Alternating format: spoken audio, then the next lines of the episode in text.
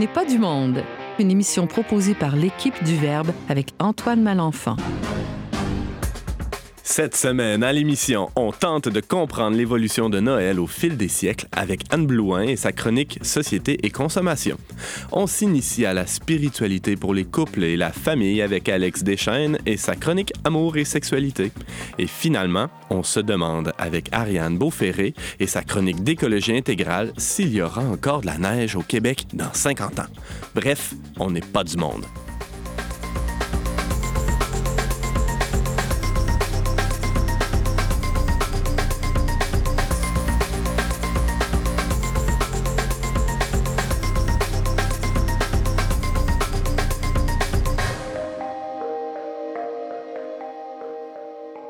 Bonjour à tous et bienvenue à On n'est pas du monde, votre magazine culturel catholique. Ici, votre animateur Antoine Malenfant qui sera avec vous pendant la prochaine heure. Et bienvenue à vous, chers chroniqueurs qui m'accompagnez aujourd'hui autour de la table. Bonjour Ariane. Allô. Salut Alex. Bonjour Antoine. Et bonjour Anne. Bonjour Antoine. Comment allez-vous? Ça va bien? Ça va très, très bien. Ouais. Oui, ça va bien. Vous êtes en forme? Penses-tu Euh, vraiment qu'ils vont te dire que ça va mal? Non, c'est vrai. Il y a aussi James aussi que j'ai omis de, de présenter. James est avec nous pour l'émission aujourd'hui aussi. James, euh, je sais pas comment tu te sens, toi, dans cette émission-là, parce que tu as peut-être remarqué, mais tu es le seul dont la- le prénom commence pas par la lettre A. Il y a Antoine, Anne, Ariane et Alex. Et il y a James qui est un peu euh, l'intrus. Hein? Moi, j'assume pleinement mon rôle d'éternel malcommode. Bon, alors, bienvenue quand même à James et bienvenue à tous les autres. On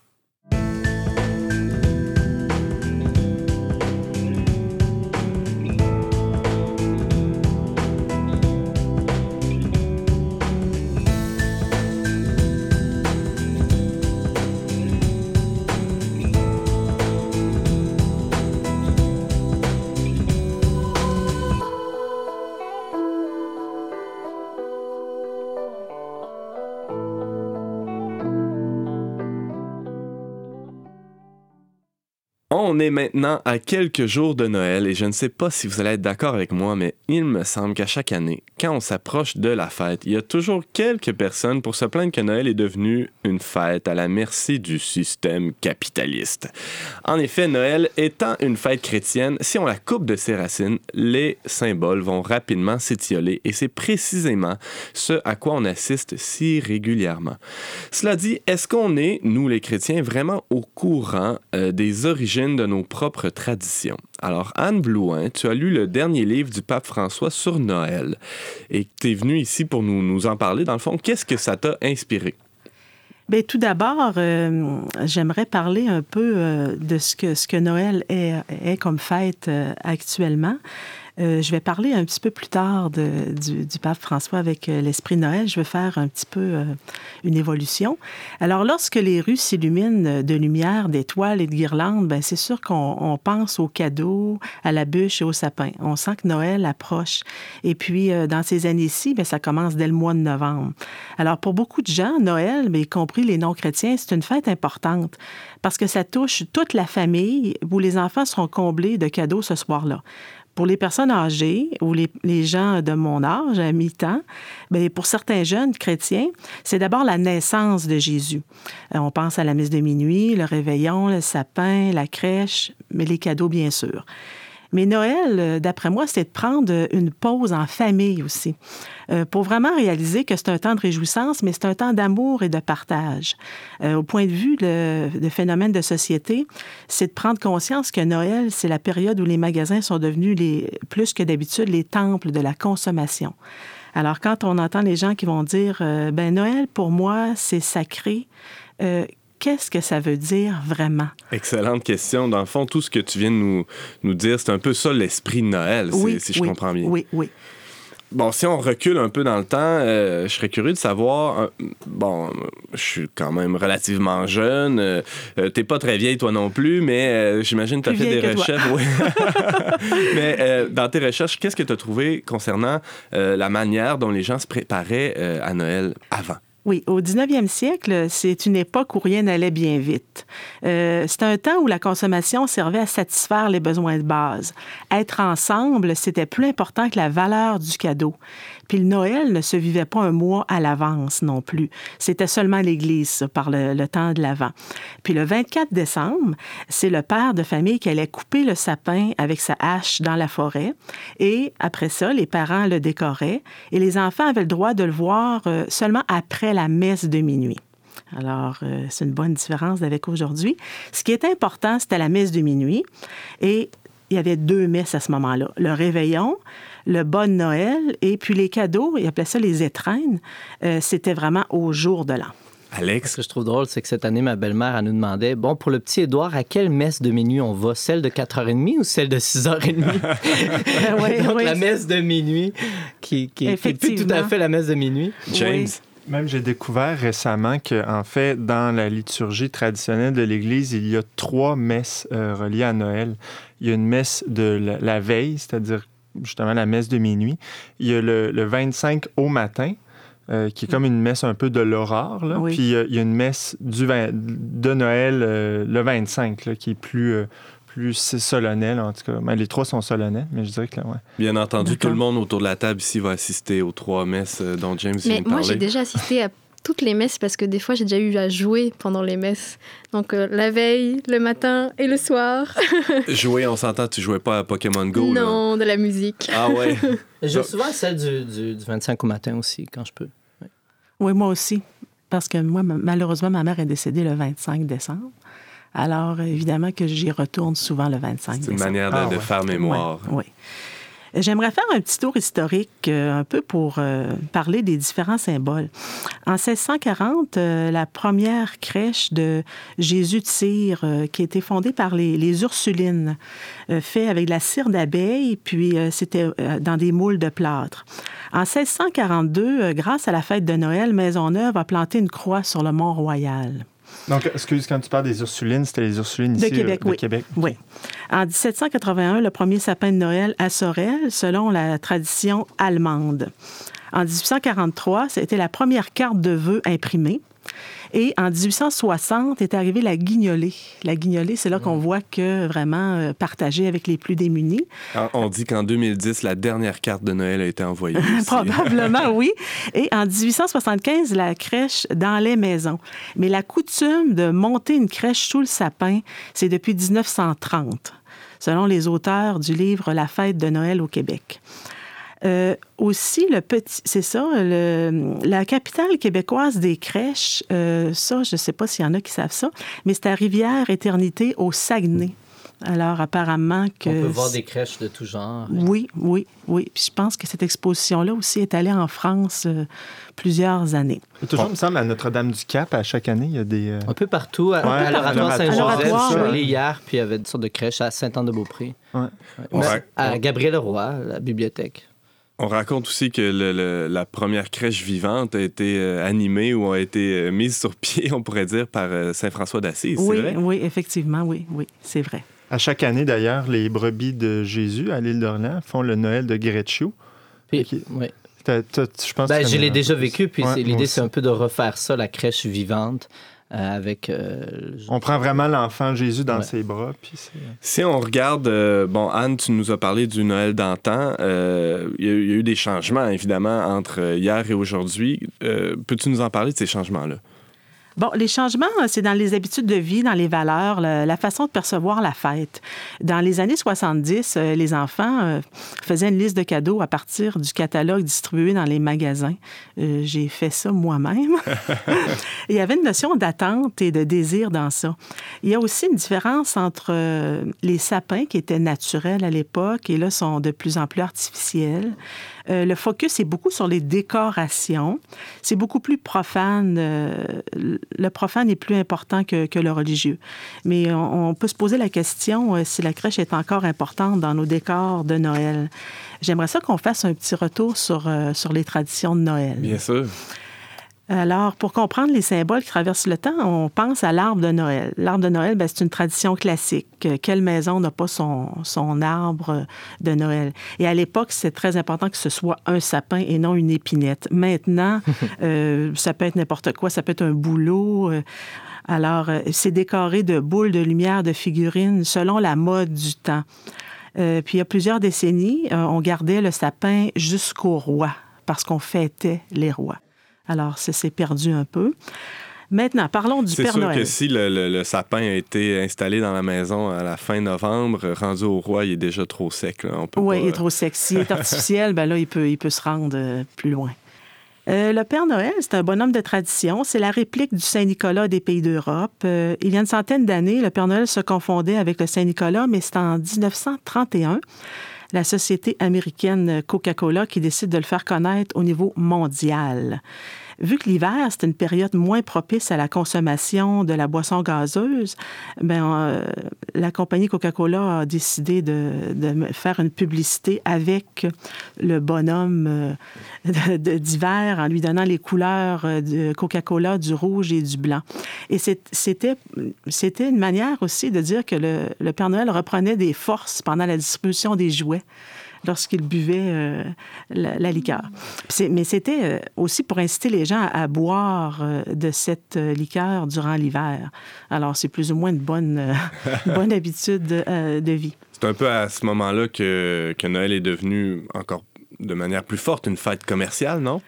Euh, oui, mais il y a eu aussi des mouvements de, protestation de la part des catholiques euh, contre cette envahissante popularité la nuit du 24 au 25 décembre, parce que c'était à l'origine celle de l'enfant Jésus. Il y a eu des manifestations, mais la publicité étant plus forte, alors a pris vraiment, vraiment le dessus. La tradition populaire aussi du Père Noël, bien, c'était aussi pour les, enfants. C'était euh, euh, le Père Noël qui distribuait les cadeaux euh, sur toute la Terre. il pouvait bénéficier de plusieurs fuseaux horaires, lui, comparativement à d'autres. Puis pour le remercier, on faisait un petit goûter, un verre de lait, des biscuits. ça, c'est québécois. Puis les Québécois d'origine française, c'est un verre de vin et une orange. il y a eu la, bon, la messe de minuit, bien, ça, c'est sûr que c'est une tradition qui est pleine de sens. Euh, ça persiste dans l'histoire année après année, mais ça a changé un petit peu de, style, comme on parlait tout à l'heure. Il y a, maintenant, il y a des, heures de messe qui sont plus pour favoriser les, les, visiteurs qui vont dans leur famille. Alors, on peut avoir la messe de minuit rendue à 4 heures euh, l'après-midi, de 20 heures le soir, 22 heures. Euh, maintenant, la messe, il faut que ça se fasse vite parce que les gens ont autre chose à faire. Il faut qu'ils aillent fêter. Et d'où le réveillon qui est encore... Euh, qui est encore assez important, mais qui prend probablement plusieurs autres formes. Auparavant, euh, c'était vraiment le, repas. C'était un menu chaud avec de la dinde, des canneberges et la fameuse bûche.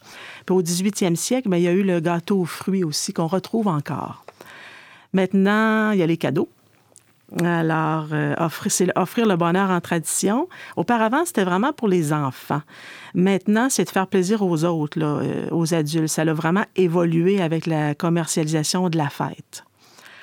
Alors, euh, aujourd'hui, il semble que ce qui est au centre de la fête, c'est plutôt les cadeaux.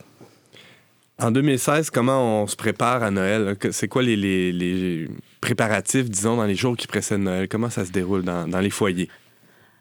Bon, alors euh, là, on remarque du côté consommation qu'il y a comme deux volets. Il y a l'achat des décorations qui commence très, très, très tôt et il y a l'achat des cadeaux aussi. Parce que depuis les dernières décennies, euh, on sait que maintenant, tous les commerces euh, offrent des, décorations de Noël, que ce soit des pharmacies, euh, des, centres alimentaires. Il y, en a partout. Alors, pour nous, les chrétiens, par exemple, le temps de l'Avent, c'est encore un temps important, surtout avec la couronne de l'Avent. Ça peut se faire en famille. Il y a aussi un calendrier de l'Avent qu'on peut, qu'on peut vivre en famille. Et il y a aussi un site qui est consacré à la période de Noël qui s'appelle le site Fêter Noël on pourra donner la référence tout à l'heure. Les gens peuvent aller consulter ce site-là. C'est intéressant, les questions qu'on peut se poser. Il y a beaucoup de réponses à ça. On peut faire le sapin aussi ensemble.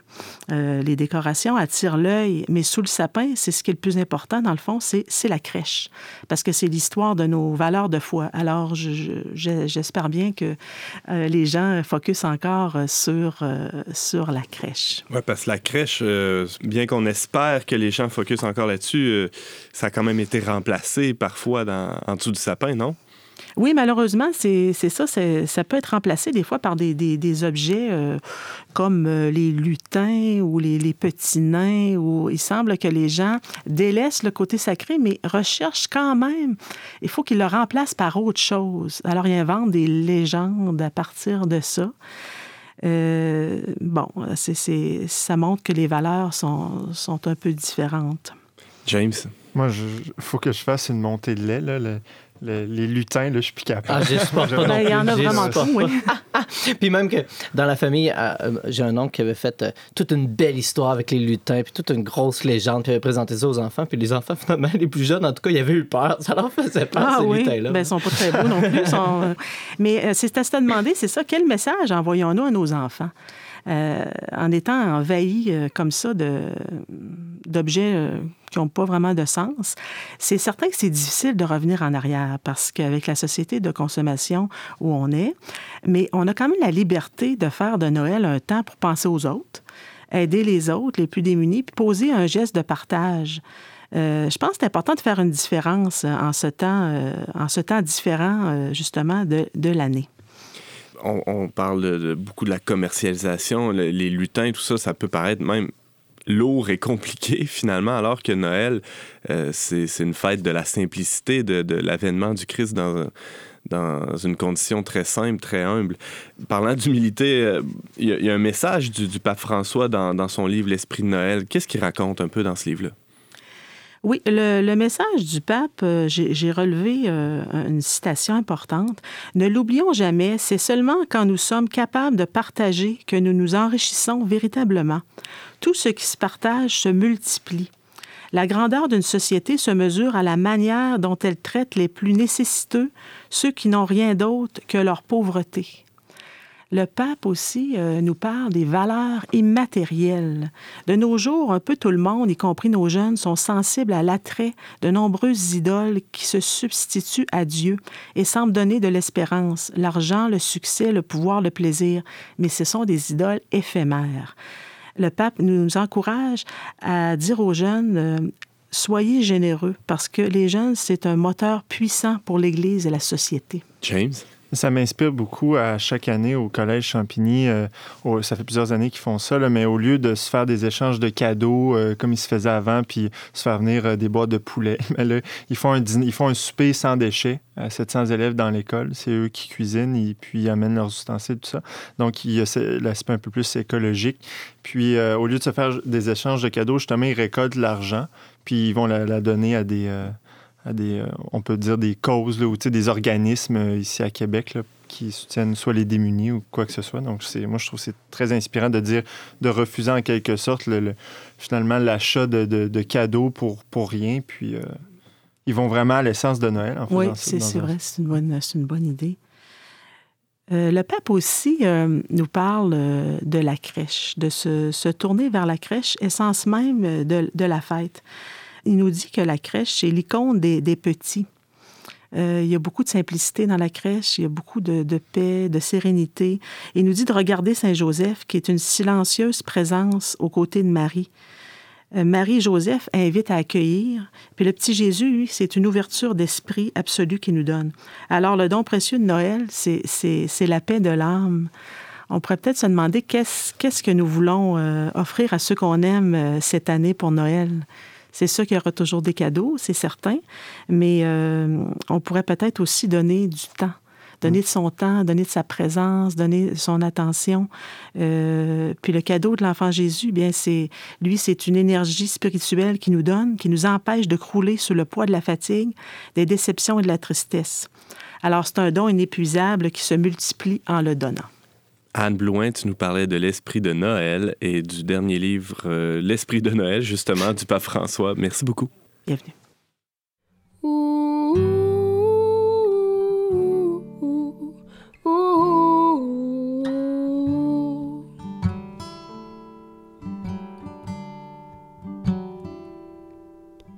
Sentier de courant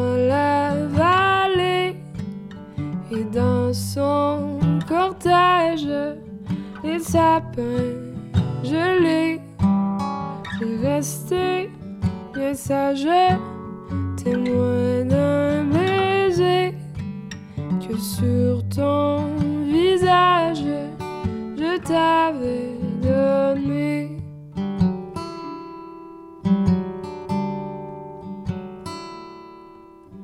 Les flocons de neige couvraient tes cheveux et la lune beige nous rendait heureux. Je t'ai dit, je t'aime dans la paix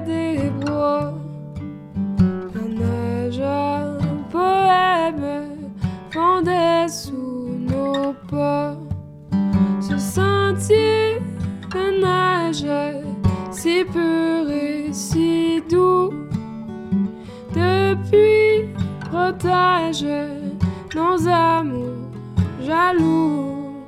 Je t'ai dit, je t'aime dans la paix des bois. La neige, un poème fondait sous nos pas.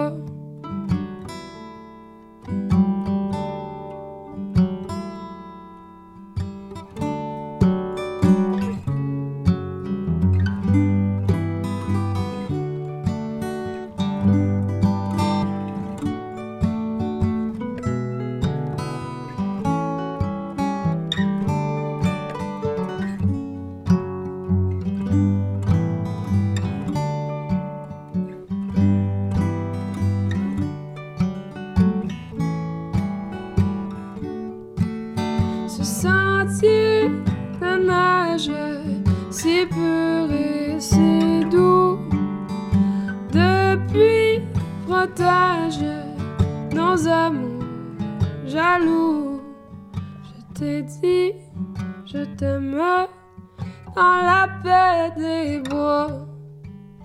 La neige, un poème fondait sous nos pas.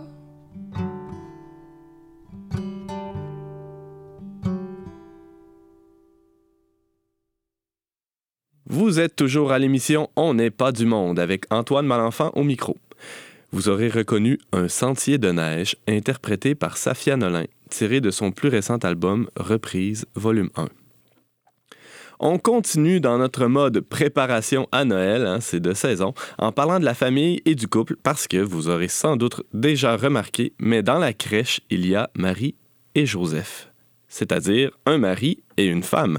Ce n'est pas par hasard non plus si la fête de la Sainte Famille prend place quelques jours après celle de Noël. Cette année, la famille a d'ailleurs été particulièrement à l'honneur avec euh, l'exhortation apostolique à Maurice Laetitia du pape François sur la joie de l'amour. Or, pour les parents et les époux, c'est pas toujours facile de conjuguer vie de prière et tâches quotidiennes. Alex Deschaines, délégué pour l'Institut de la théologie du corps à Québec, je pense que tu pourrais toi-même témoigner de cette difficulté, non? Oui, ben, en fait, j'avais euh, une anecdote euh, par laquelle je voulais commencer. En fait, ce qui m'a inspiré le sujet de ma chronique, j'ai appelé ça la prière à l'école de la famille. Et euh, c'est quelque chose que j'ai vécu, euh, ça fait maintenant deux, trois dimanches, à la fin d'une messe à l'église, euh, une personne qui est venue me voir, puis qui gentiment, avec toute la, douceur possible, m'a fait comprendre que je devrais éviter de revenir à la messe avec mon enfant. Euh, que, vu la taille de la chapelle, je devrais trouver une autre église pour aller à la messe avec mon enfant parce que mon enfant dérangeait. Et puis, ce que je croyais comprendre, c'est que cette personne-là, c'était fait un peu la représentante de d'autres personnes dans l'église. et puis, ben évidemment, sur le coup, euh, ça, ça bon, je, je, je, je me suis pas emporté envers la personne, mais, euh, mais ça m'a fait réfléchir, en fait, puis c'est c'est d'o- d'où le sujet de ma chronique. Euh, ma réflexion est allée vers le sens de euh, comment on comprend la prière? Un enfant dérange dans la prière. Moi, c'est- bref, c'est ça qu'on qu'on me disait. Un enfant dérange dans la prière. Et je me suis demandé, mais comment, pour des raisons très spirituelles, on propose à quelqu'un de trouver une autre église pour aller avec son enfant? Quelle conception de la prière on a derrière ça? James? Est-ce que tu t'es réfugié en citant le pape François? Parce que je ne sais pas si tu sais, mais dernièrement, il a- ben, dernièrement, dans la dernière année, il a dit à un moment donné euh, laisser les enfants être dans l'Église parce que justement, c'est la voix de, de- du Christ qui crie ou quelque chose comme ça.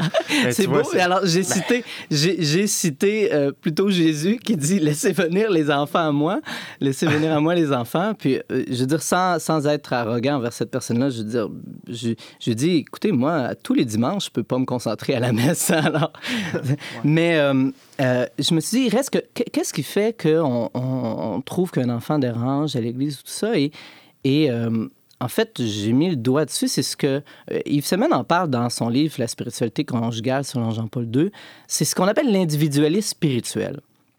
Puis, euh, je m'étendrai pas là-dessus, mais au fond, l'idée de l'individualisme spirituel, puis qu'on voit qu'il se développe de plus en plus à travers les siècles de l'Église, qui est de plus en plus présent. En fait, la prière est présentée toujours de manière un peu plus individualiste. Au fond, l'idée, c'est qu'on s'occupe essentiellement du rapport individuel de l'âme avec Dieu et de son propre perfectionnement, vous voyez. Et l'idée de fond, c'est que euh, tout attachement à une créature éloigne de Dieu. Il faut se centrer sur Dieu seul et tout ça. Et euh, c'est quelque chose qu'on voit dans, dans, plusieurs grands traités de spiritualité. Moi, je suis un grand lecteur de Jean de la Croix. J'aime beaucoup Jean de la Croix, mais il y a, il y a cette c'est une dimension qui est un peu là, en filigrane, que la créature nous éloigne de Dieu. C'est présent dans l'imitation de Jésus-Christ. En fait, ça, part d'origine, mais si on va à l'extrême, ça pousse au jansénisme.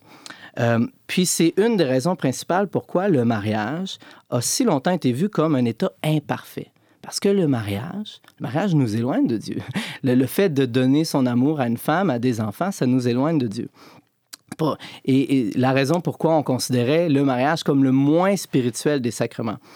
Puis, on sait que lors du Concile Vatican II, plusieurs, euh, on peut trouver ça dans les, fonds, euh, les archives du Concile Vatican II, aux archives secrètes du Vatican, qui ne sont pas si secrètes en fait parce qu'on peut y accéder. Plusieurs conciliaires, euh, pères conciliaires plutôt, avaient souhaité que l'individualisme spirituel soit condamné.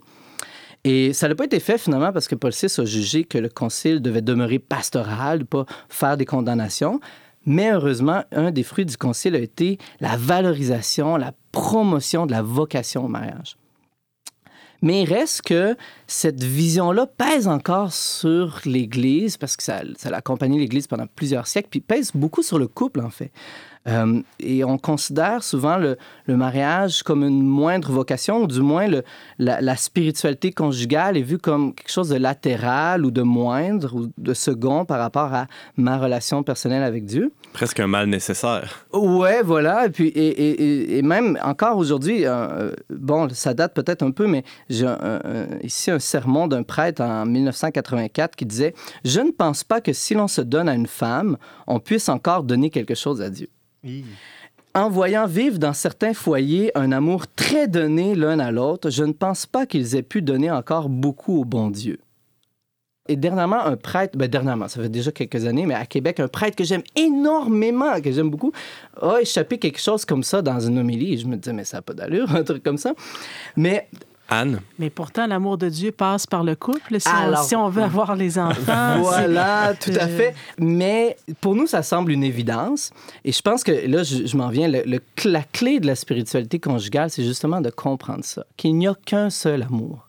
Que l'amour qui s'échange entre moi, mon épouse, mes enfants, c'est là où Dieu passe. Et, et- mais pourquoi il peut rester ce relent-là, cette méfiance par rapport à la relation, par rapport à l'enfant qui dérange, par rapport à tout ça? C'est cette tradition, longue tradition de prière qui veut qu'il faut euh, s'éloigner de tout, s'éloigner de toute créature pour se centrer sur Dieu seul. Vous voyez un peu? Il y aurait quelque chose d'un peu quasiment bouddhiste, oriental là-dedans. là, Pe- l'idée pe- de- Oui, peut-être. Il y aurait détachement des- absolu de... des- ouais. des liens à faire. Euh, ce serait intéressant de voir ça. Et c'est quelque chose de concret pour les couples qui veulent vraiment vivre un mariage chrétien. Il y a des gens très spirituels qui se marient et qui veulent vivre quelque chose de, de grand dans leur mariage. La tentation peut être de chercher Dieu en dehors de ma relation à mon conjoint. Surtout quand il y a des tensions, surtout quand l'autre, justement, moi, je me sens plus spirituel que l'autre, ou supposons, où, il y a des difficultés à prier ensemble. Et là, je cherche je me dis, ah, et, ma relation à Dieu peu à peu m'éloigne de, mon couple, alors que c'est tout le contraire qui doit, qui doit se faire.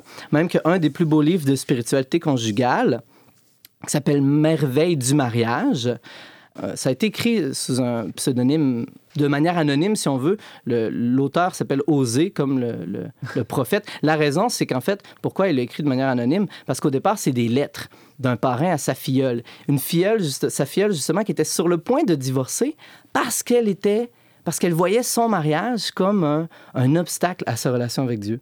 Et pour des raisons très spirituelles, elle était, elle, elle était sur le bord du divorce. Et lui, il écrit une série de magnifiques lettres à sa fille, à sa, pas à sa fille, mais à sa filleule.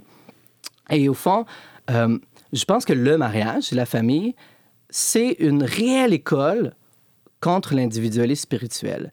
Et aussi que le couple et la famille sont une école pour les autres. En un sens, l'Église a à se mettre à l'école de la famille et de, l'é- de- de- du couple. Qu'est-ce que tu dirais? Il y a des gens qui, qui sans doute t'objecteraient euh, Ouais, mais il y a quand même une tentation aussi dans le mariage de faire de l'autre ou du couple ou de, une idole, finalement. Moi, je pense qu'il faut tenir les deux. Que, en effet, euh, les deux, alors je n'ai pas dit quoi, mais euh, une chose, le, le- le point qui souvent va faire qu'on va discréditer le mariage, c'est de dire, mais il n'y a pas de plus grand amour que l'amour de Dieu. Dieu est infini, Dieu donne un amour infini, mon épouse va toujours me donner un amour fini. Et ça, c'est vrai. que l'amour de Dieu va toujours être plus grand que l'amour que les- mon épouse peut me donner. Or, et c'est là le point de la spiritualité conjugale, c'est par mon épouse que Dieu veut passer. Mm. C'est par ma relation conjugale, par mes relations avec mon enfant que Dieu veut me passer. Et ça, moi, j'ai pris, j'ai fait une prise de conscience aiguë un jour. Euh, justement, bon, moi, avant, avant de me marier, puis surtout avant d'avoir des, des enfants, euh, un enfant pour l'instant, un garçon, euh, euh, je faisais beaucoup, je faisais de l'adoration toutes les semaines, puis j'avais un horaire de prière. Tu sais, je veux dire, je, mettais euh, facilement une heure de prière dans, toutes mes journées, et puis j'arrive plus à tenir ce rythme aujourd'hui, pour être très honnête. Et euh, bon, alors, euh, les gens savent, je donne des conférences à Théologie du Corps, et un jour, je donne une conférence au euh, Camping des familles. Je donnais deux conférences et euh, donc là, je suis loin de, la maison pour euh, deux jours à peu près, ou trois jours. Et puis, euh, il y a une tente de la rencontre. Alors, c'est un lieu où là, il y avait l'adoration. Et là, moi, je, je suis tellement heureux. Je me dis, là, là, je vais donner mes deux conférences. Je donnais une conférence aux adultes, une conférence aux ados. Puis là, je me dis, après ça, je m'en vais à la tente de la rencontre. Et là, je vais enfin pouvoir adorer. Ça faisait longtemps. Tu sais, je me disais, je vais prendre un bon temps avec le Seigneur. Et là, j'arrive dans la.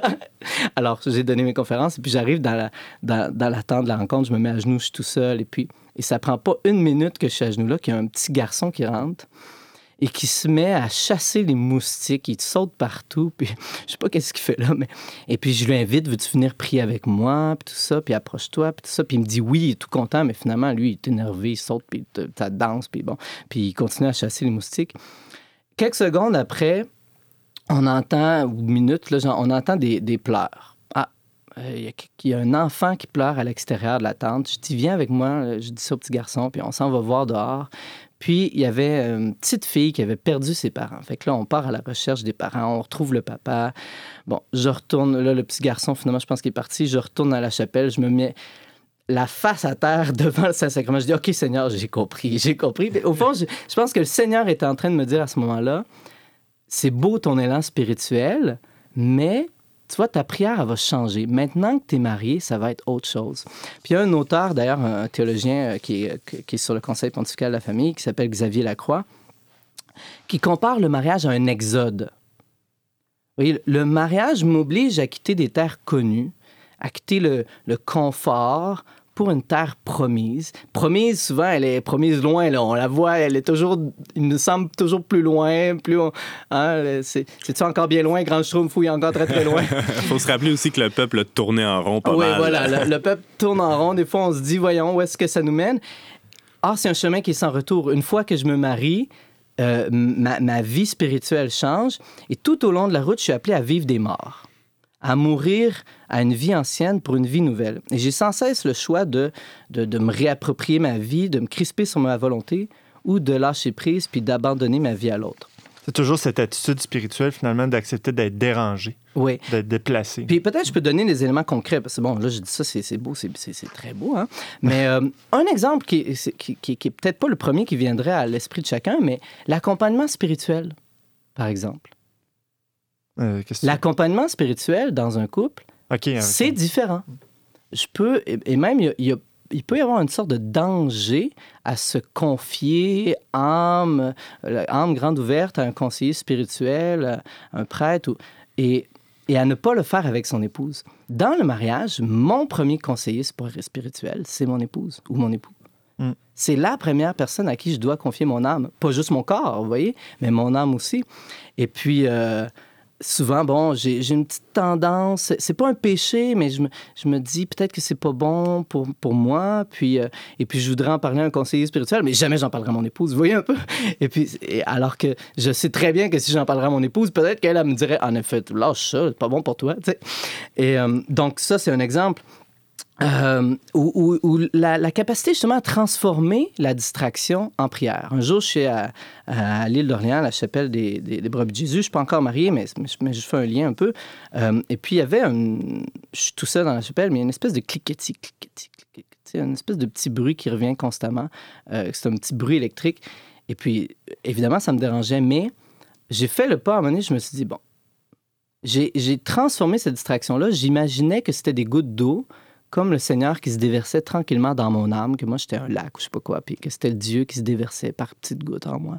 Puis j'ai transformé la distraction en prière. Et je pense que beaucoup de ça, euh, quand je vois maintenant, par exemple, euh, à l'Église, lors de l'Eucharistie, j'arrive plus à me concentrer, de je me concentre, puis tout ça, si à quelque part, j'ai pas la main qui touche la main de Myriam, de mon épouse. C'est souvent, j'ai besoin de, de voir mon fils Édouard pour voir l'enfant Jésus. Et l'enfant devient l'icône à travers laquelle je vois Jésus. Mon épouse devient l'image concrète de, de l'amour que Dieu me donne, voyez?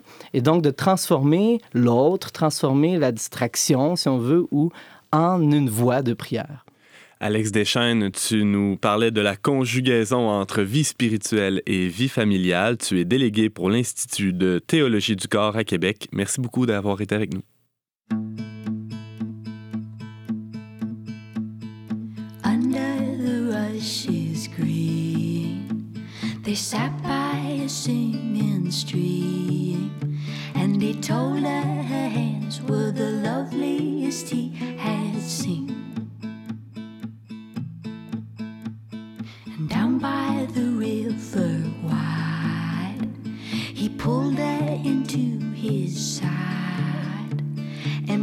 Blessing her forehead, he called her his shining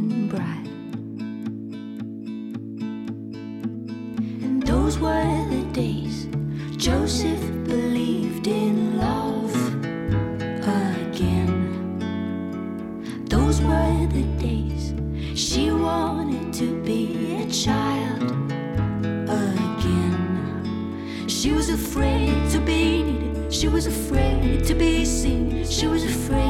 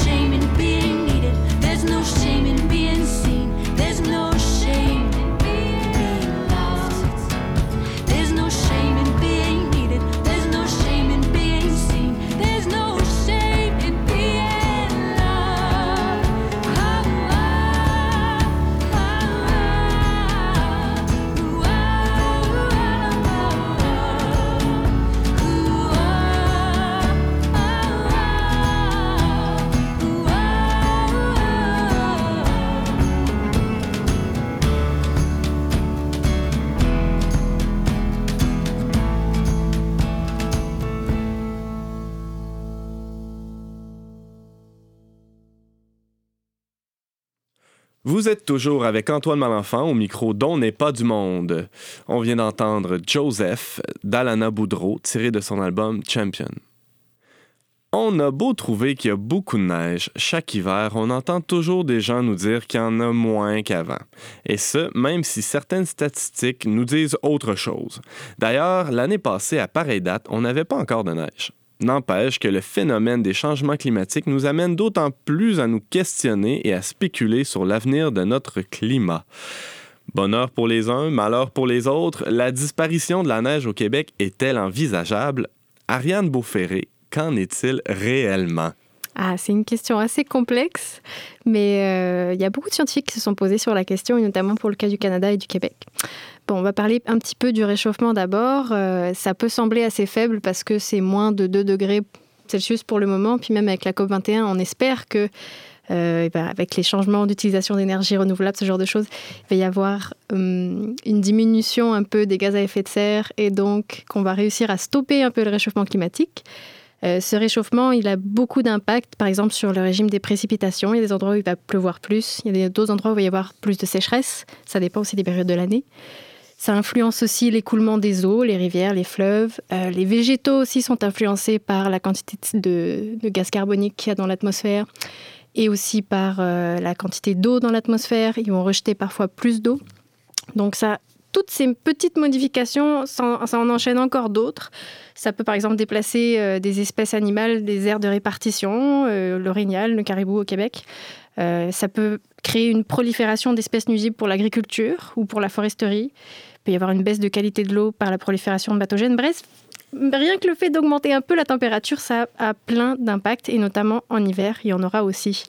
Parce que, comme tu le disais, bah, c'est vrai que peut-être il va faire un peu plus chaud, et donc la facture de chauffage pour les Québécois va baisser, et ça, c'est vraiment projeté.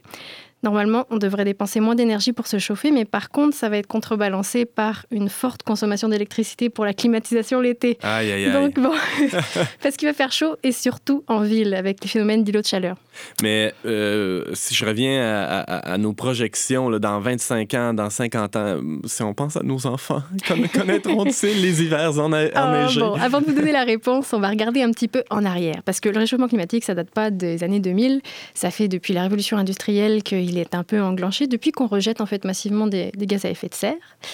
Euh, donc, euh, il y a des gens qui ont beaucoup étudié ce qui s'est passé ces 50 dernières années au Québec.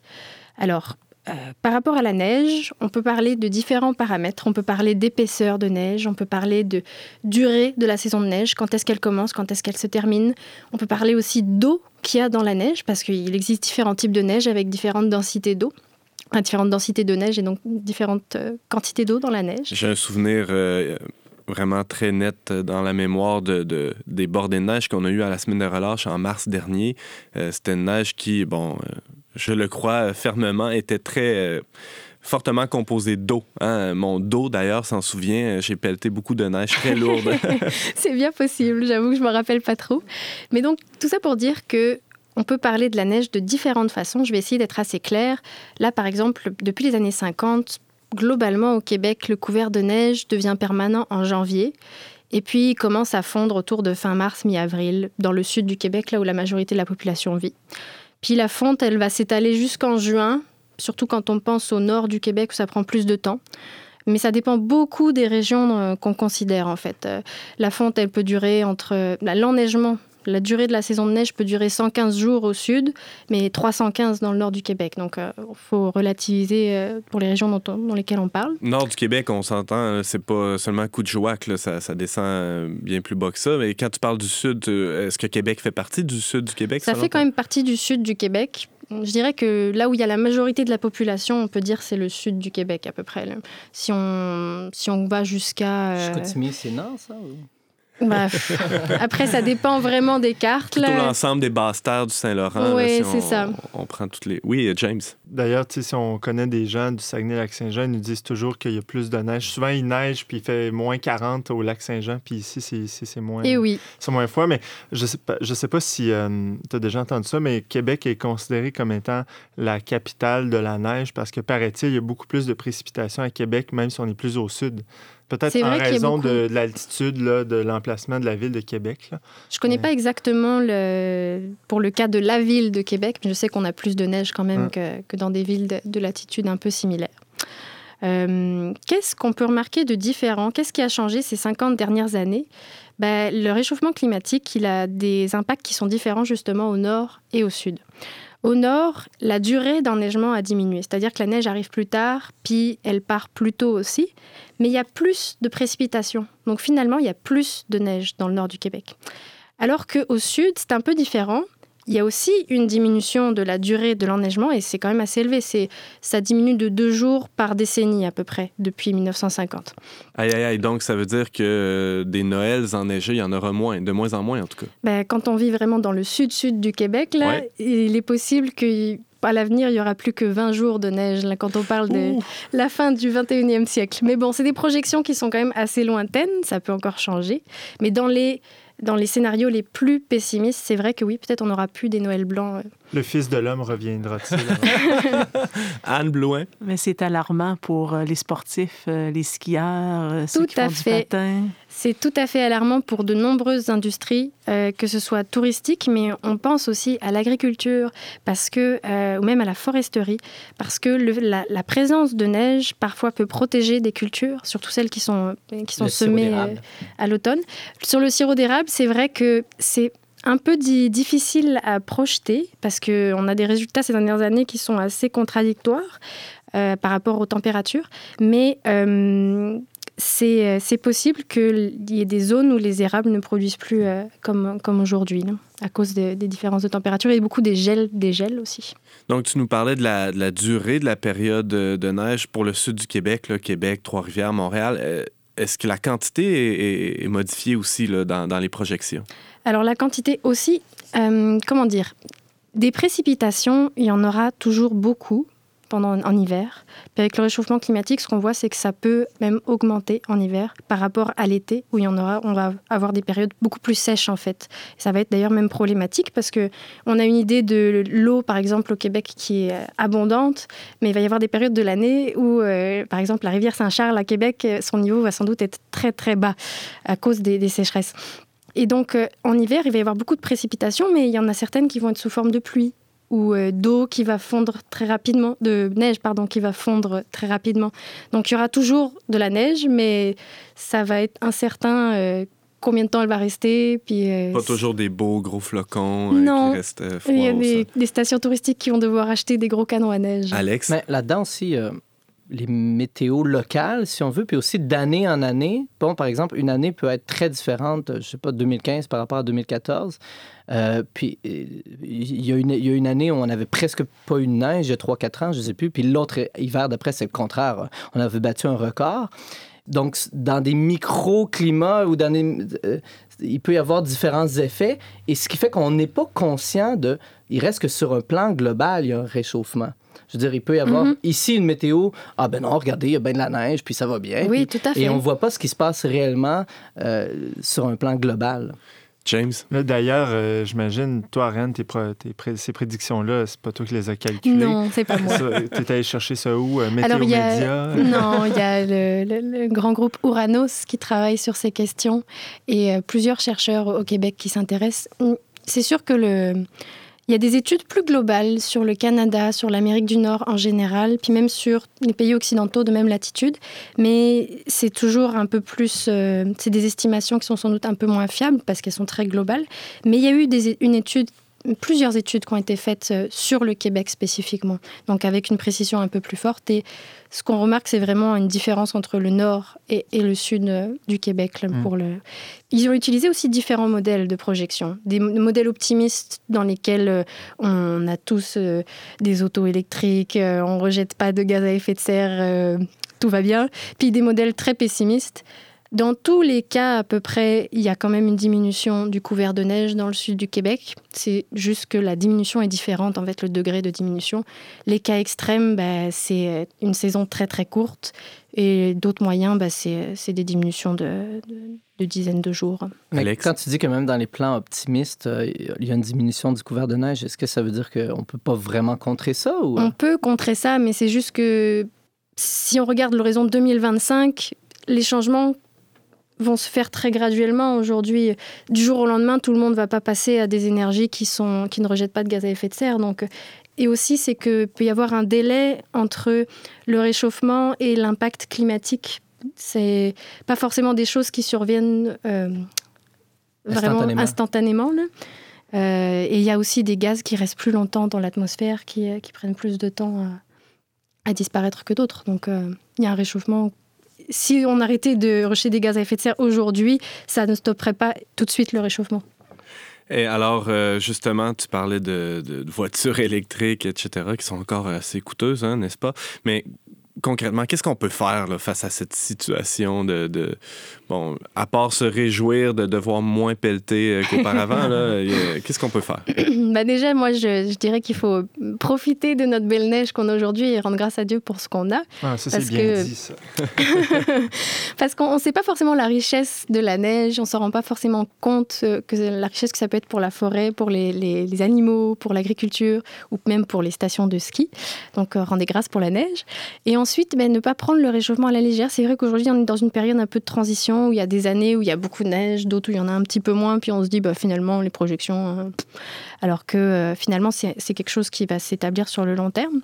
Donc il y a plusieurs choses qu'on peut faire. Euh, la première, ça consiste à diminuer nos déplacements qui sont polluants. Parce qu'au Québec, on utilise quand même beaucoup d'énergie renouvelable hydroélectrique qui dégage peu de gaz à effet de serre. Et donc, le plus gros problème du Québec, c'est les transports pour les gaz à effet de serre.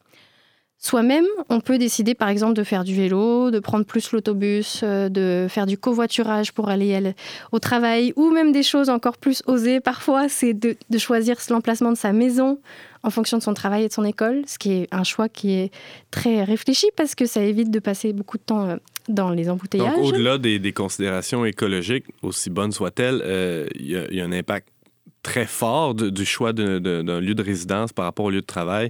Euh, ce que tu me dis, Ariane, c'est au niveau de la qualité de vie de la famille. euh, Oui, tout à fait, parce que euh, je sais qu'à Québec, on en parle beaucoup en ce moment. Est-ce qu'il faut un troisième lien? Parce qu'il y a beaucoup d'embouteillages. Mais c'est sûr que tous ceux qui étudient en transport sont unanimes sur la question. Quand on rajoute plus d'autoroutes, ça rajoute de l'étalement urbain, ça rajoute des déplacements encore plus pour se rendre à son travail, à l'école, à la garderie, à l'épicerie. Et donc de choisir un, un lieu qui est proche de tous les lieux qu'on fréquente soi-même ou choisir des lieux à fréquenter, des épiceries, des garderies proches de chez soi, ça diminue le nombre de transports et en plus de ça, ça diminue en fait le temps passé euh, pour se transporter en fait soi-même. Il faut euh, euh, repeupler les banlieues et les régions. Euh, non, mais euh, je, faisais, je voulais faire une parenthèse. Tu parlais de, de rendre grâce pour la neige. Là, dernièrement, je lisais un- une étude euh, qui a été faite en Norvège, là, très, très au nord, où même des fois, ils n'ont presque pas d'ensoleillement l'hiver. Puis ils se sont rendus compte que les gens étaient très heureux. Alors que nous, les Québécois, on passe notre temps en général à chialer tout au long de l'hiver. Puis ils suggéraient, ben, pourquoi ne pas justement rentrer dans l'hiver puis l'apprécier, prendre l'hiver à bras le corps puis voir toutes les beautés et les joies que ça peut apporter aussi. Justement, on parlait de sport, mais de voilà, c'est c'est un- c'est une idée que j'apporte. Rapidement, Alex. Antoine a commencé l'émission en demandant Allez-vous bien? Et moi, j'avais envie de dire Oui, il y a de la neige, ça me fait, je suis heureux, mais ça me fait du bien. C'est sûr qu'après, c'est un choix soi-même euh, de se dire que même si on n'aime pas le froid ou la neige particulièrement, d'essayer de l'apprécier quand même. C'est pas évident.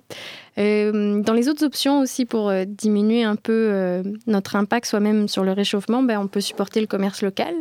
Parce que dès qu'on achète quelque chose qui provient de loin, euh, il y a beaucoup de transport derrière aussi, ou même parfois euh, quand c'est des produits qui sont faits euh, en Chine, ben, ils sont faits à partir d'une énergie qui est très très polluante, des usines à charbon, ce genre de choses. Et c'est des produits qui sont jetables de toute façon, donc c'est une perte d'énergie.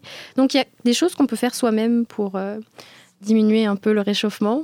Et puis bah, toujours bah, se réjouir de la neige. Puis en général, ce qui est écologique est aussi économique. Donc, euh, Ça arrive souvent, pas Ouais. toujours, mais... mais juste de vivre plus près de son lieu de travail, euh, on, Oui. on arrête. Moi, je me fais gober tout mon argent par le garage. là, J'en suis plus capable. J'ai goût de vendre mon char. En tout cas, James, alors, avis, aux auditeurs, James euh, se cherche un garagiste euh, pas trop chérant.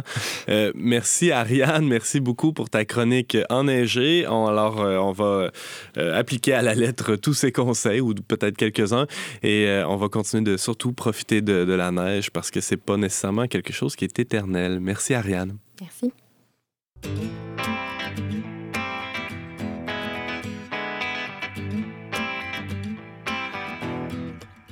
Dans le soleil, je me baignerai, car il fait si froid dehors au mois de janvier.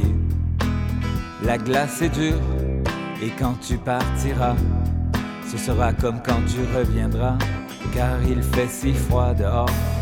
Dans la nuit, je te raconterai ce que je vois, les autobus de temps en temps, et pas un bruit, et personne à la fois. Mes amis, je pense à vous, Je pense à vous, même si je crois si je crois que je vais que je rester, chez, moi, car il fait si froid Car dehors il fait si froid dehors. au mois de janvier. Tu repars, inquiète, perturbé tellement. Passe les autobus sous ma fenêtre de temps en temps, tandis que l'heure avance, les gens passent et rien et ne rien se ne passe. passe. C'est l'hiver, les grands froids ont cessé tout mouvement. La glace est La dure, glace est dure, les fenêtres, fenêtres cassantes. cassantes. La nuit est noire et le ciel est inquiétant. Le temps passe quand fondra la glace. Et quand fondra la glace, Aurons-nous aurons-nous fait, fait quelques, quelques pas de plus? Passent les autobus sous ma fenêtre. Et personne à la Et fois. personne à la fois. C'est ça l'hiver. Et nous rêverons Et nous rêvons en regardant en dehors regardant dehors, En pensant à la vie et à la mort. À autre, autre chose, chose encore. encore. C'est ça l'hiver Il n'y a ni début ni fin. Et tout est en Et suspens tout est en suspens. Les corbeaux du printemps Les corbeaux du printemps Car il fait si froid dehors Au mois de janvier